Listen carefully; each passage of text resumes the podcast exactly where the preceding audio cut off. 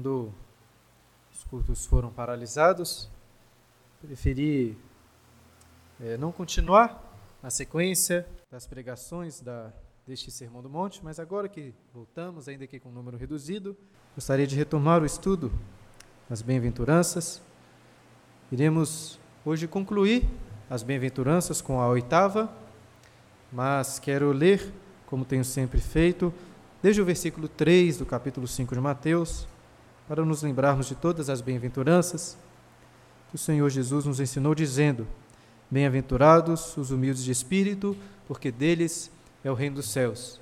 Bem-aventurados os que choram, porque serão consolados. Bem-aventurados os mansos, porque herdarão a terra. Bem-aventurados os que têm fome e sede de justiça, porque serão fartos.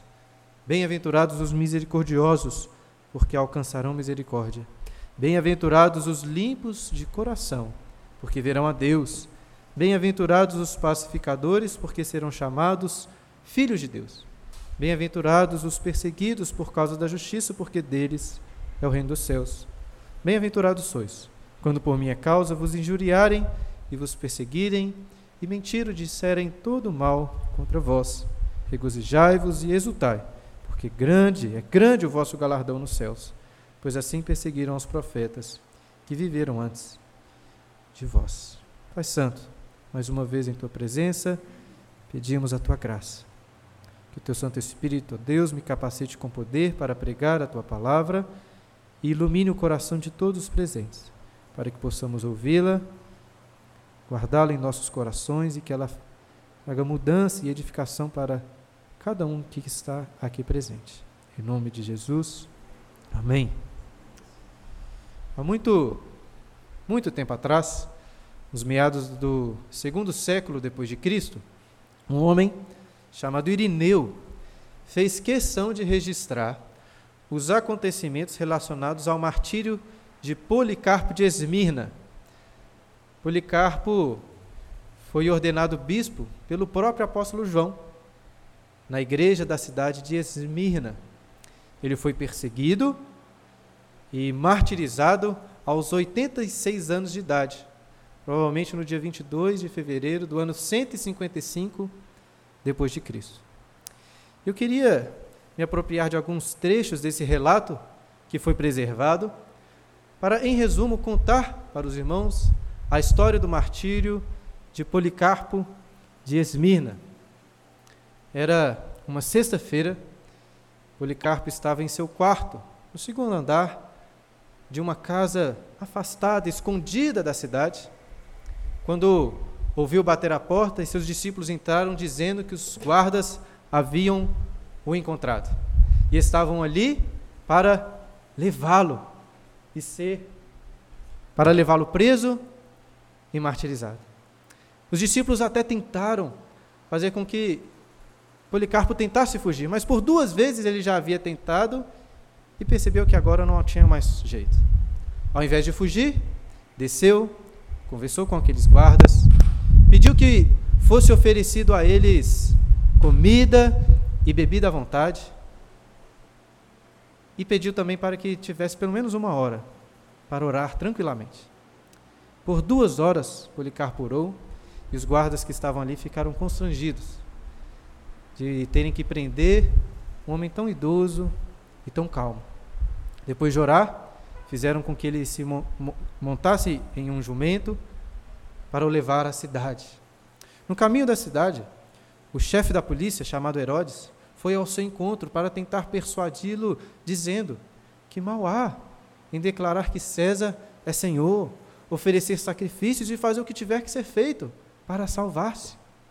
Mas suas palavras foram em vão Policarpo seguiu, chegou ao estádio da cidade, diante da multidão, diante do procônsul, que por sua vez também tentou persuadi-lo, dizendo: Considera a tua idade, jure pela fortuna de César, mude de ideia e declare: abaixo os ateus. Porque os, os cristãos naqueles tempos eram chamados de ateus por não acreditarem nos deuses romanos. Policarpo então olhou para o céu, suspirou, viu aquela multidão depois de pagãos cruéis, fez para eles um gesto com a mão e, suspirando, disse: Abaixo os ateus. O chefe da polícia, novamente, tentou persuadi-lo a negar a fé em Jesus. E ele disse assim: Por 86 anos, nenhum mal ele me fez. Como poderia blasfemar meu mestre e salvador, meu rei e meu salvador? O procônsul novamente virou para ele e disse: Tenho feras e te lançarei a elas, se não mudares de ideia. Policarpo respondeu: Pode soltá-las. Para nós é impossível mudar de ideia, trocar do o pior ou trocar o melhor pelo pior. O procônsul mais uma vez disse: Se não temes as feras, se desprezas as feras, eu tenho fogo e mandarei queimá-lo. E Policarpo disse: Tu me ameaças com fogo, que por um tempo queima e logo depois se apaga, porque ignoras o fogo do juízo futuro e do suplício eterno reservado aos ímpios. Ao dizer isso, a multidão preparou lenha, preparou feixes para uma pira, amarraram Policarpo com suas mãos para trás e ele estava pronto para ser queimado. Neste momento ele olhou aos céus e fez uma oração. Fez a seguinte oração, quero ler para os irmãos. Senhor, Deus Todo-Poderoso, Pai de teu Filho amado e bendito Jesus Cristo, pelo qual recebemos o conhecimento do teu nome, Deus dos anjos, dos poderes de toda a criação e de toda a geração de justos que vivem na tua presença. Eu te bendigo por me teres julgado digno desse dia e desta hora, de tomar parte entre os mártires e do cálice do teu Cristo, para a ressurreição da vida eterna, da alma e do corpo, na incorruptibilidade do Espírito Santo. Com eles, possa eu hoje ser admitido à tua presença como sacrifício gordo e agradável, como tu preparaste e manifestaste de antemão, e como realizaste, ó Deus, sem mentira e verás.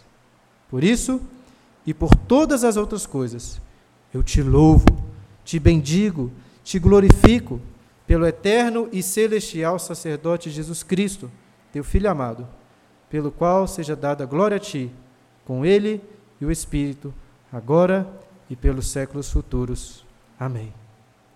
Ao ouvirem um amém, a multidão logo colocou fogo naquela pira e as chamas subiram, fazendo como que uma abóbada em volta do corpo de Policarpo, que de uma forma diferente assava por causa do calor, mas não se consumia com o fogo. Até que o carrasco, por fim, deu um golpe mortal com seu punhal, ferindo Policarpo. E tanto sangue jorrou que aquele fogo se apagou. Mas a alma de Policarpo já estava com nosso Senhor Jesus. O exemplo de Policarpo é um dos mais antigos relatos dos martírios, de pessoas que, como ele, milhares e milhões, sofreram perseguição por causa do nome de Cristo, inclusive as, tendo que entregar as suas próprias vidas por amor a este nome. Como vemos e acabamos de ler na última das bem-aventuranças, isso não é inesperado para os cristãos. O próprio Senhor Jesus já havia dito: Bem-aventurados os perseguidos por causa da justiça. Assim que o nosso Senhor conclui as bem-aventuranças. Nós estamos assim tão acostumados com essas palavras que pode ser que para nossos ouvidos elas não soem tão estranhas como provavelmente soaram para os ouvidos dos primeiros ouvintes dessas palavras. Pensem comigo, para a mente de um judeu comum, isso não fazia sentido. Como um bem-aventurado, um homem abençoado por Deus será perseguido? Como assim? Porque para eles, um homem abençoado, bem-aventurado, era um homem com prosperidade, com bens, em paz, com uma família muito grande. A perseguição não se encaixaria nas bem-aventuranças. Até para nós, muitos anos depois, isso parece estranho também. Como disse um pastor chamado Sinclair Ferguson, o clímax das bem-aventuranças por pouco não se parece, na verdade, um anticlímax. Isto é muito estranho. Olha só o que ele diz em um sermão nas bem-aventuranças. Não seria isso o oposto do que imaginávamos? E aí ele lembra das outras bem-aventuranças. Ele diz assim: Homens e mulheres que são pobres de espírito, que lamentam e pranteiam por seus pecados, que vivem vidas de graciosa mansidão, que buscam pela justiça de Deus, que demonstram misericórdia aos outros, que são puros de coração e que buscam a paz entre Deus e o homem. Não seriam pessoas assim recebidas de braços abertos? Afinal de contas, esses são exatamente os homens e mulheres que o mundo precisa. Que situação estranha, homens assim sendo perseguidos. De toda forma, de fato, este é o clímax, talvez, ou no mínimo a conclusão das bem-aventuranças. Se você é um verdadeiro cristão, discípulo de Jesus, você será perseguido, ainda que a perseguição possa variar muito, em termos de qualidade, de quantidade, até intensidade. Essa é uma característica necessária, algo que vai acontecer na vida dos cristãos. Mas talvez você possa pensar assim: eu sou cristão, creio em Jesus, mas não, não sou tão perseguido. Será, será que é isso mesmo? Será que para ser cristão eu serei perseguido? Sim, é isso que Jesus mesmo nos ensinou lá em João capítulo 15, versículos 18 a 20, quando diz assim: João 15, 18 a 20: Se o mundo vos odeia, sabei que primeiro do que a vós outros me odiou a mim. Se vós fosseis do mundo, o mundo, o mundo amaria o que era seu. Como todavia não sois do mundo, pelo contrário dele vos escolhi, por isso o mundo vos odeia. Lembrai-vos da palavra que eu vos disse: Não é o servo maior do que o seu senhor. Se me perseguiram a mim, também perseguirão a vós outros. E também devemos lembrar das palavras do apóstolo Paulo para o jovem pastor Timóteo, na sua segunda carta, capítulo 3, versículo 12, quando ele diz assim: Todos os que querem viver piedosamente em Cristo serão perseguidos. Todos. É claro que os cristãos não são perseguidos o tempo todo, todos os dias. Mas sim, faz parte da vida cristã a perseguição. Mas afinal, o que significa ser perseguido por causa da justiça, como Jesus diz? Eu creio que os versículos 11 e 12 não constituem uma nona, uma outra bem-aventurança. Creio que a melhor forma de entender é ver esses versículos como uma explicação com maiores detalhes da oitava bem-aventurança, pois estão falando sobre o mesmo assunto. Dessa forma, precisamos comparar esses versículos para entender o que, que Jesus está querendo dizer. Olha aí, no versículo 10, Jesus fala dos perseguidos por causa da justiça. Lá no versículo 11, ele fala dos perseguidos por minha causa. Ou seja, ser perseguido por, por causa da justiça é também ser perseguido pela causa de Cristo, pelo nome de Cristo. Portanto, não é qualquer tipo de perseguição, mas é uma perseguição por professar a justiça de Cristo e viver de acordo com, de acordo com um verdadeiro cristão.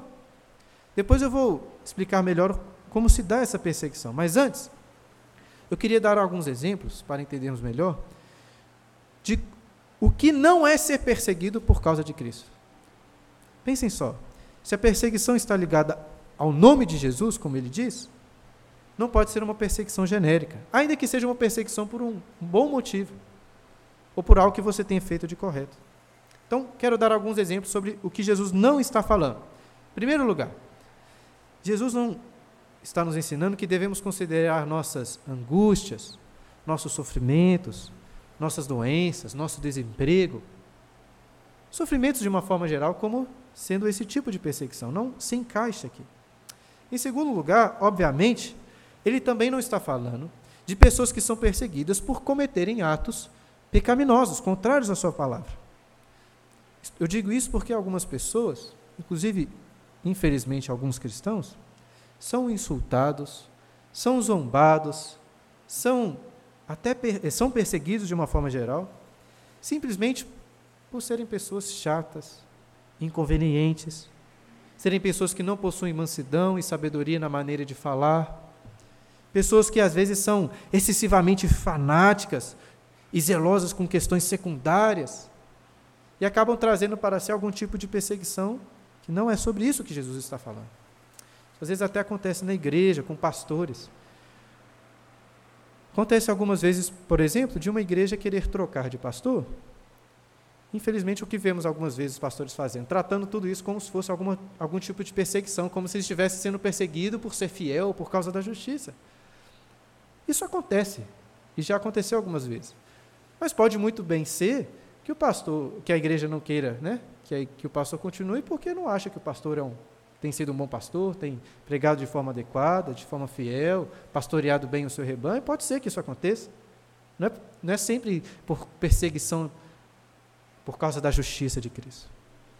Em terceiro lugar, não se encaixam também aqui pessoas que de fato são perseguidos por coisas relacionadas a Cristo, mas que não amam verdadeiramente o Senhor Jesus. Eu digo isso porque é possível professar com a boca o nome do Senhor Jesus, mas não crer de fato em seu coração. Lá em 1 Coríntios capítulo 13, o apóstolo Paulo assume que é possível que uma pessoa entregue o seu corpo para ser queimado mas sem amor. Ou seja, ele entrega seu corpo para ser queimado, morre como um mártir, mas é condenado no juízo eterno, porque não ama verdadeiramente o Senhor Jesus. Em quarto lugar, também não devemos, não devemos considerar pessoas que são perseguidas por promover qualquer tipo assim, de, entre aspas, justiça social, igualdade, direitos humanos. Tem pessoas que defendem causas políticas. Né? Se você defende o Bolsonaro, o Lula, o Dória, o quem quer que seja, e é perseguido, as pessoas te xingam, acham ruim com você, te tra lhe tratam mal, isso não significa que você está perseguindo por causa da, pela causa de Cristo. Nem mesmo se você está defendendo direitos que são justos e nobres. Pensem em um promotor ou um juiz que é perseguido e ameaçado por criminosos que ele colocou na cadeia. É um motivo nobre, mas não é a perseguição por causa do nome de Cristo. Nem mesmo pessoas que, por exemplo, são perseguidas por defenderem um direito à vida contra o aborto. Nos Estados Unidos isso acontece. Algumas pessoas se manifestam contra o aborto e sofrem duras perseguições. Ainda que sejam causas nobres. O que eu estou querendo explicar aos irmãos que não necessariamente são perseguições por causa do nome de Cristo. O mais importante que eu quero que os irmãos entendam é o seguinte: Jesus não está falando de pessoas que são perseguidas apenas por um bom comportamento. Dar um outro exemplo. Imagine que um chefe no seu trabalho peça para que você cometa alguma iniquidade, conte uma mentira. Você fala que não vai fazer aquilo. Você está sendo perseguido por causa da justiça?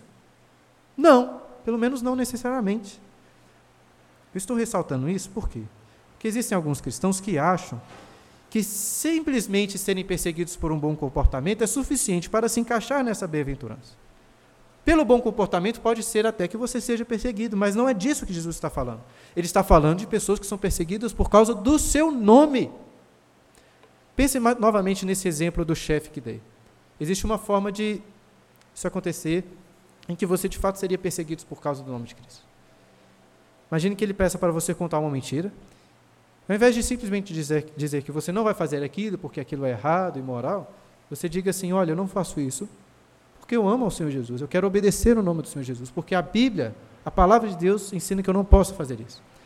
Percebam que nesse caso, é o nome de Jesus que está sendo levantado. Seu chefe, se for ficar com raiva, vai ficar com raiva de você, mas também com o Cristo que você professa. Aí sim, se você fosse despedido, você estaria sendo perseguido por causa do nome de Cristo. Percebem? Eu não, eu não sei exatamente o que você vai falar numa situação dessas, mas de alguma forma o nome de Cristo tem que ser proclamado.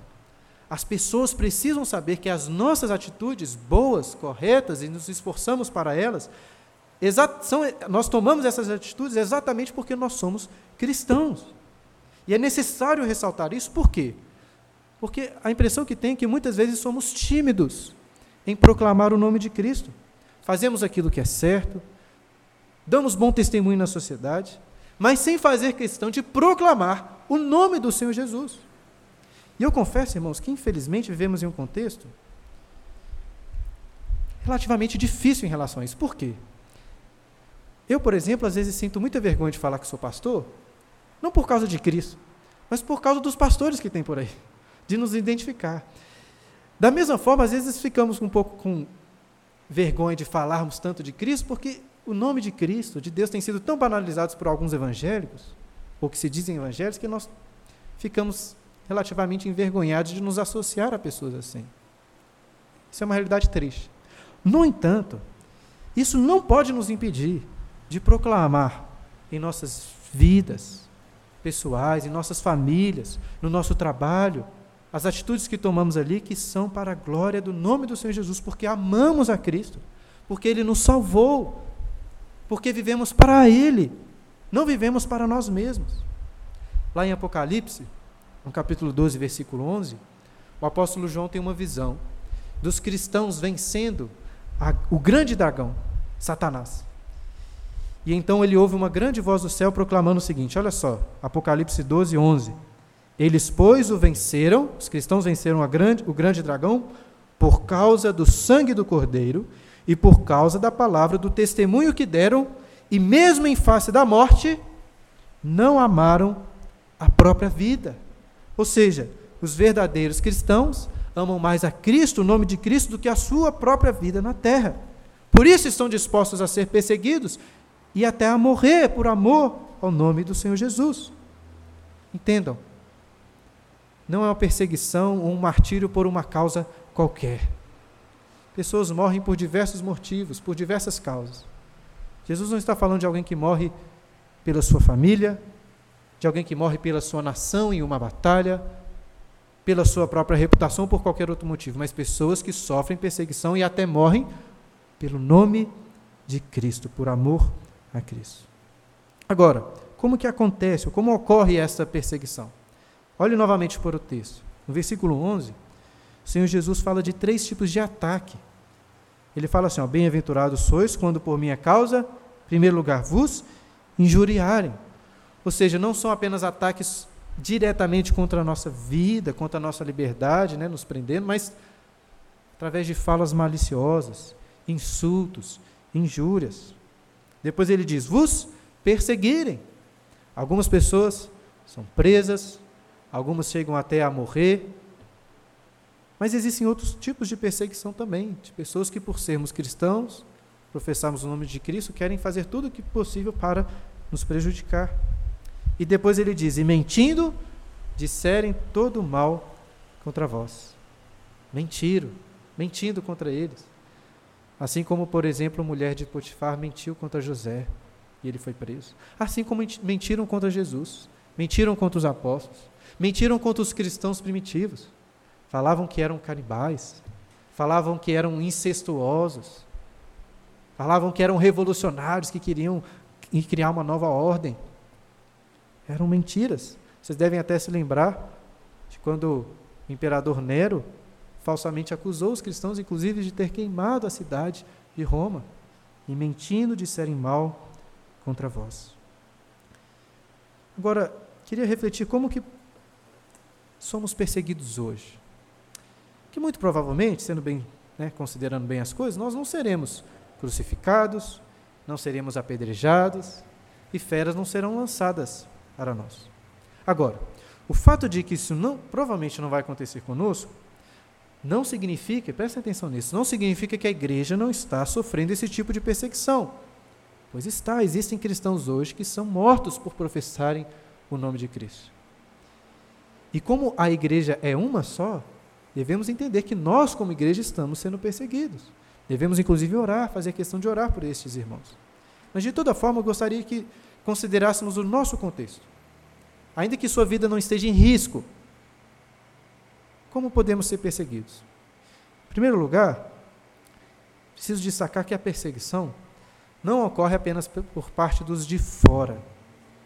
Porque mesmo dentro da igreja, existem pessoas que por erros, ou até por serem falsos cristãos, irão insultar, maldizer, mentir e perseguir verdadeiros cristãos, verdadeiros crentes.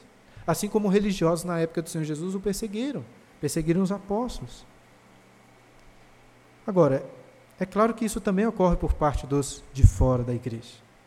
Se nós pregarmos o verdadeiro evangelho, não falarmos apenas que Deus é amor, mas proclamarmos o verdadeiro evangelho, que fala de Deus como sendo amor, mas também que ressalta a lei que condena, o castigo para o pecado, ou então a verdade absoluta da palavra de Deus.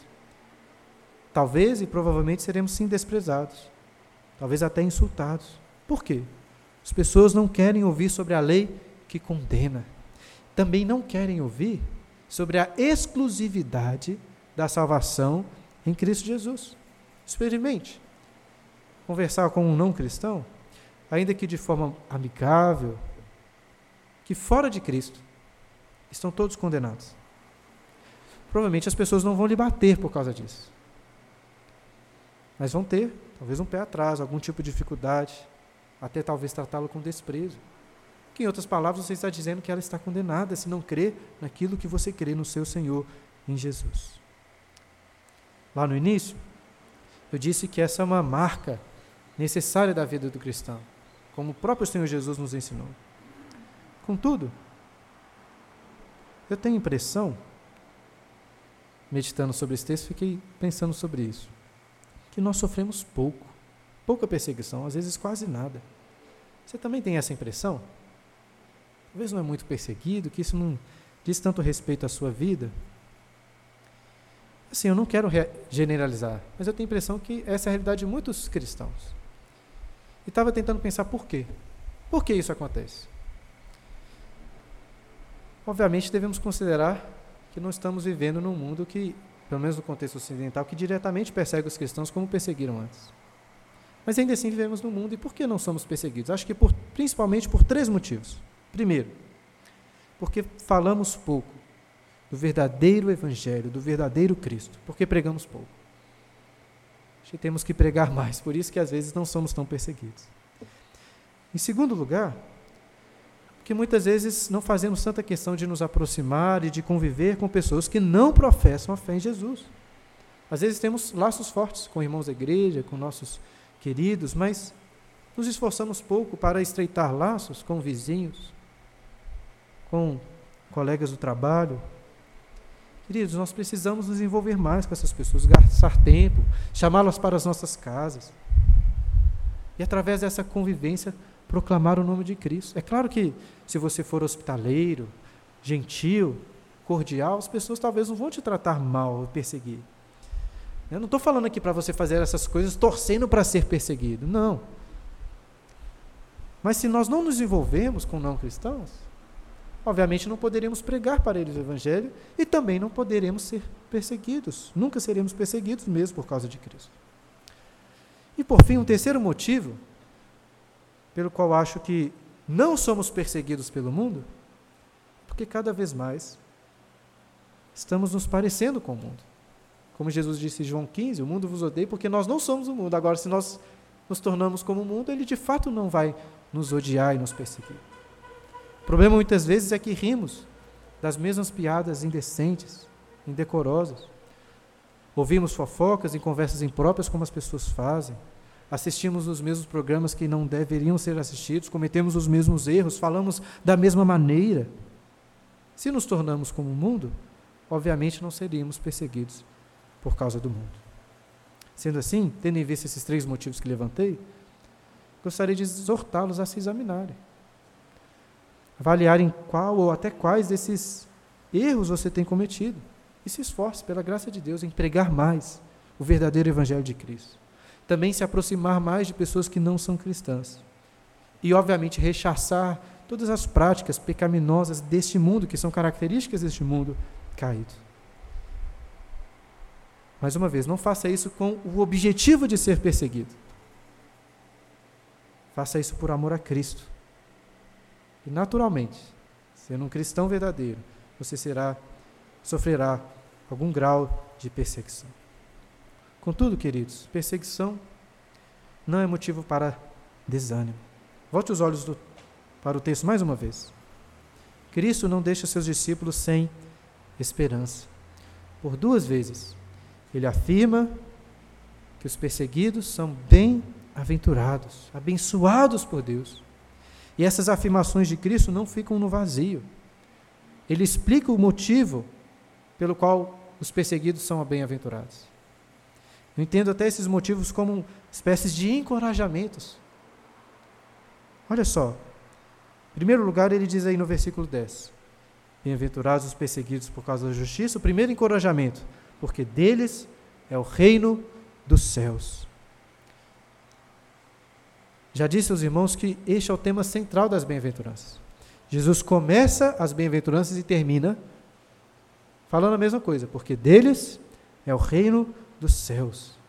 Jesus está nas bem-aventuranças descrevendo o coração, o caráter do cidadão deste reino celestial.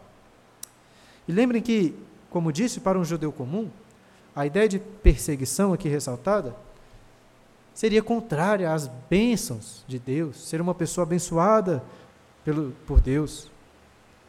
Mas Jesus aqui não está descrevendo cidadãos dessa terra, ele está descrevendo cidadãos dos céus.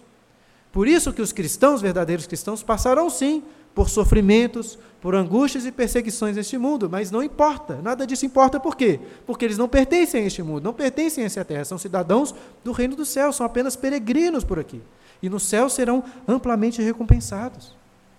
O coração deles está lá. Quero citar mais um texto antigo, uma carta, não se sabe exatamente quem escreveu, escrita a Dioneto. Carta Dioneta foi escrita provavelmente mais ou menos pelo ano de 120 depois de Cristo. E nessa carta é feita uma descrição dos cristãos daqueles dias, dizendo o seguinte: prestem atenção. Os cristãos moram na terra, mas têm sua cidadania no céu. Obedecem às leis estabelecidas, mas com sua vida ultrapassam as leis. Amam a todos e são perseguidos por todos. São desconhecidos e, apesar disso, condenados. São mortos e, desse modo, lhes é dado a vida. São pobres e enriquecem a muitos. Carecem de tudo e têm abundância de tudo são desprezados e no desprezo tornam-se glorificados. São amaldiçoados e bendizem, são maltratados e honram, fazem o bem e são punidos como malfeitores. São condenados e se alegram, como se recebessem a vida. São cidadãos dos céus, por isso se alegram mesmo em meio às tribulações. E Jesus, no versículo 12, traz um segundo encorajamento para cristãos que serão perseguidos, dizendo o seguinte: notem que ele não apenas quer os encorajar a, a suportar as aflições, mas além disso, ele diz, aí no versículo 12: regozijai-vos e exultai. É para nos alegrarmos, por quê? Porque é grande o vosso galardão nos céus. Como podemos nos alegrar com isso? Ninguém gosta de sofrer perseguição. E eu quero mais uma vez destacar que ninguém deve, de fato, buscar a perseguição como muitos entenderam e até hoje entendem. Não. Também não devemos nos alegrar pela perseguição em si. Não somos uma espécie de masoquistas. A perseguição é sim motivo de lamento.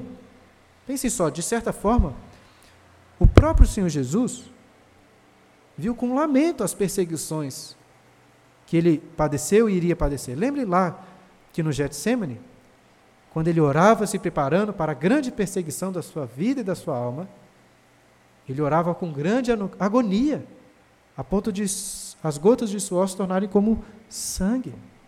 Mas apesar de sofrer pelas perseguições, ele se alegrou com o quê?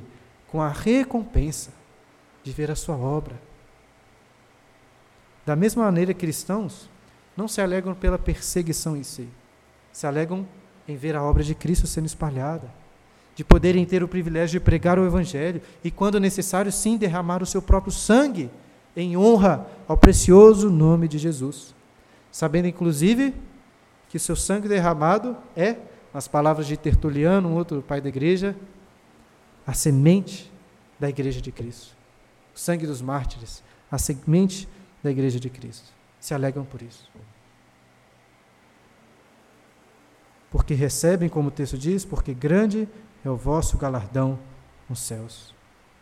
Em um famoso livro, o livro dos mártires de John Fox, ele relata lá no início do livro que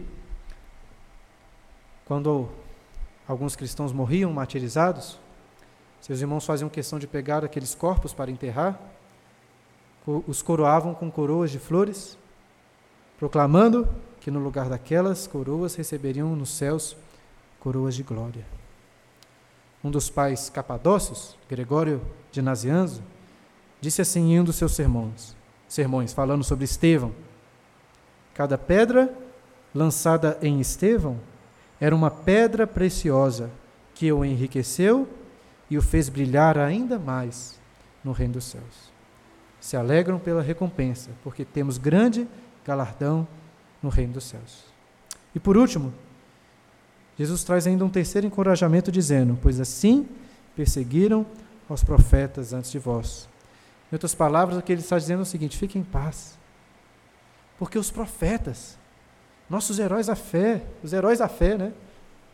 Isaías, Jeremias, Ezequiel, Amós foram perseguidos também, como vocês serão. Estamos na perseguição, nos assemelhando a Cristo acima de tudo, mas também a estes heróis da fé que também morreram.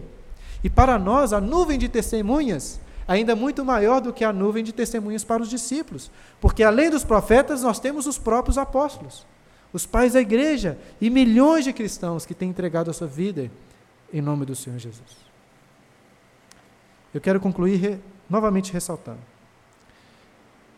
não devemos almejar, desejar o martírio ou a perseguição que nós devemos almejar e amar é Cristo, o seu nome, o seu evangelho acima de todas as coisas. Sabendo que não há nada maior nesse mundo, não há nada melhor. Confiando que em Cristo encontraremos verdadeira paz, confiança, alegria, e que por amor a Ele e também por amor ao nosso próximo, devemos proclamar o seu nome, honrá-lo com nossas bocas, com nossas vidas. E se tivermos de sofrer algum tipo de perseguição, ainda que a morte, que assim seja. Nossa esperança não está nessa terra. Não somos cidadãos desse mundo, somos peregrinos. Somos cidadãos do reino dos céus. Devemos ter isso muito claro em nossas vidas. Devemos cantar como cantamos, com Lutero, no hino Castelo Forte, com muita confiança, dizendo assim: se temos de perder bens, família, bens, prazer. Se tudo se acabar e a morte enfim chegar, com Ele reinaremos. Essa é a nossa esperança. Que assim Deus nos abençoe.